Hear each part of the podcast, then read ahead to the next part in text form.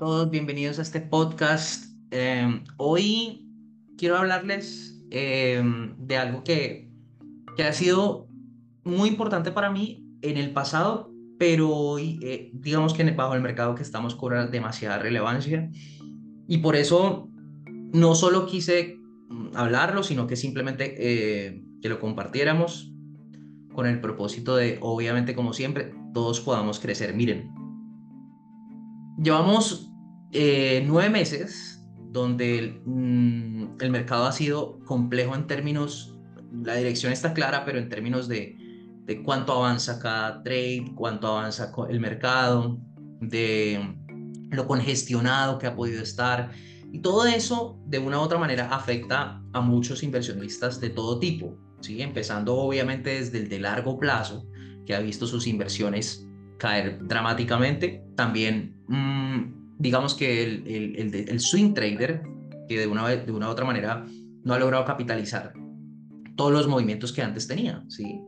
Em, y por esa razón, de una u otra manera, siento que, que la, la preparación cobra un punto más importante acá.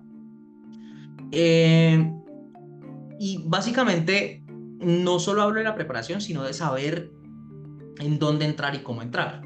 Básicamente, lo que nosotros estamos haciendo a diario en la mesa es, hemos tratado de prepararnos fuera del, mercado.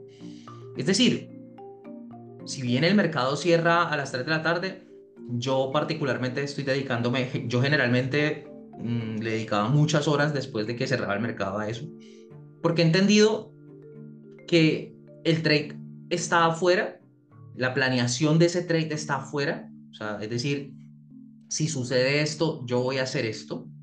Eh, y con eso me ha ayudado mucho de las alertas que tiene cada plataforma. Hay plataformas que tienen simplemente alertas para cuando el precio pasa por cierto punto. Eh, y ahí creo que ha estado, digamos que, la parte más importante del por qué he podido ejecutar. Por eso yo siempre digo que el trade hoy está más fuera del gráfico, fuera de, la sesión de, trading, eh, que cuando, digamos que cuando puedas estar en, el mercado. Porque si bien ya lo has planeado, ya tienes un, ya tienes un plan de trading versus eh, esa acción que has visto, que has estudiado, tú lo único que llegas a hacer cuando el mercado abra es ejecutar. ¿sí? Eh, recuerden que cuando abre el mercado llegan muchas emociones, y esas emociones hacen parte, en la mayoría de veces, de algunos errores que uno comete. ¿sí? Cuando llegan las emociones, cuando uno deja entrar esas emociones al mercado, o bueno, cuando a, la ejecución de uno en el mercado, creo que ahí es donde uno se comete, comete demasiados errores. Por eso, siento que en este mercado está cobrando mucho más relevancia el planear el trade afuera. Eh, y, y, cuando llegue el mercado y cuando tengamos la apertura, ejecutarlo. Eh, esto siempre ha sido así, la verdad.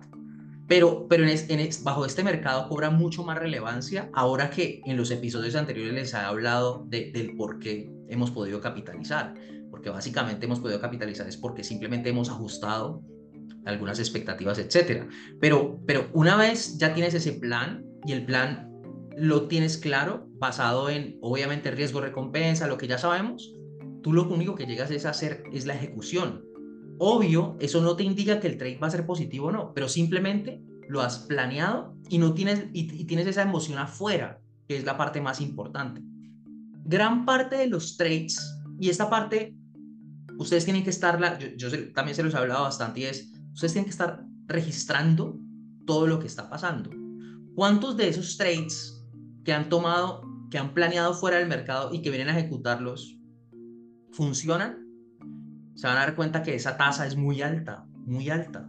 O sea que básicamente lo que pasa ahora es que eh, estás, estás teniendo unos trades más efectivos porque los has, planeado y porque has tenido un, plan de acción. Eso básicamente creo que es lo que está funcionando ahora.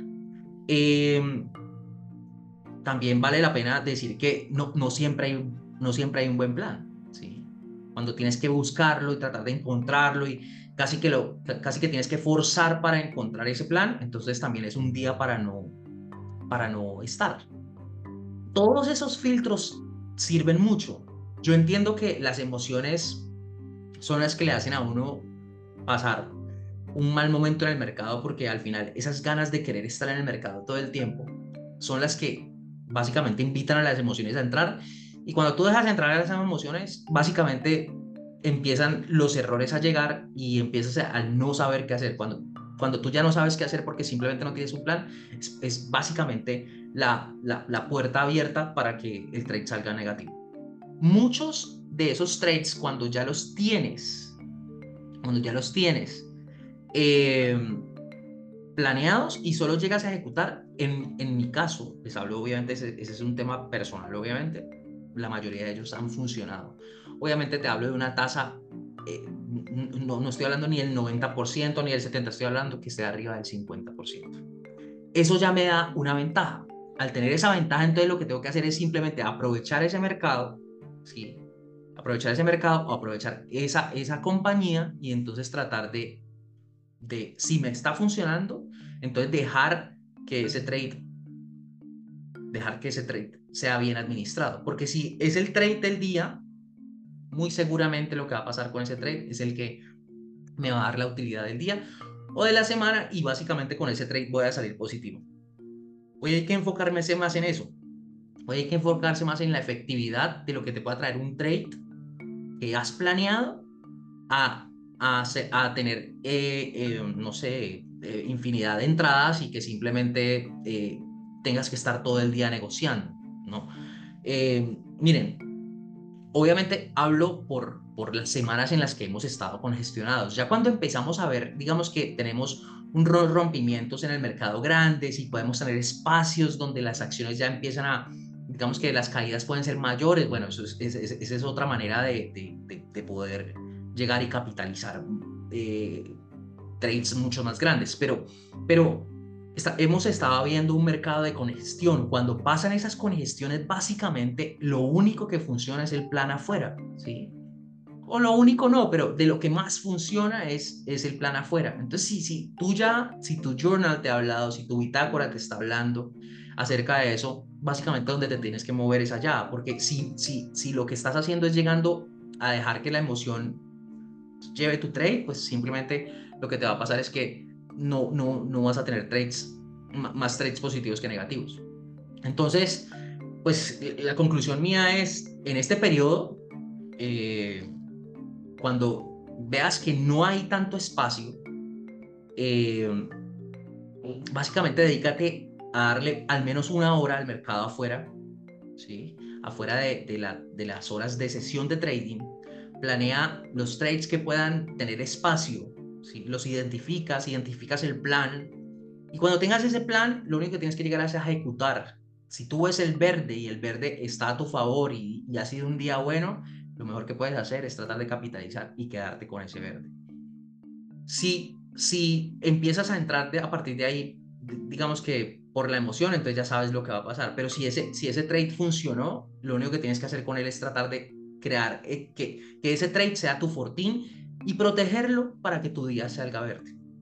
Así que, eh, pues les quería compartir eso. Este es el podcast, ese es el episodio de esta semana. Les quería contar que esa es de las cosas que más me ha funcionado y las razones por las que eh, en este periodo tan complejo, lleno de, de, situaciones que hay que analizar, hemos podido estar verdes. Así que me parece que es relevante. Espero lo usen. Si tienen un comentario, por favor, déjenlo eh, en, la zona, en la zona acá abajo y, eh, y espero eh, encontrarnos en un siguiente episodio. Hasta luego a todos.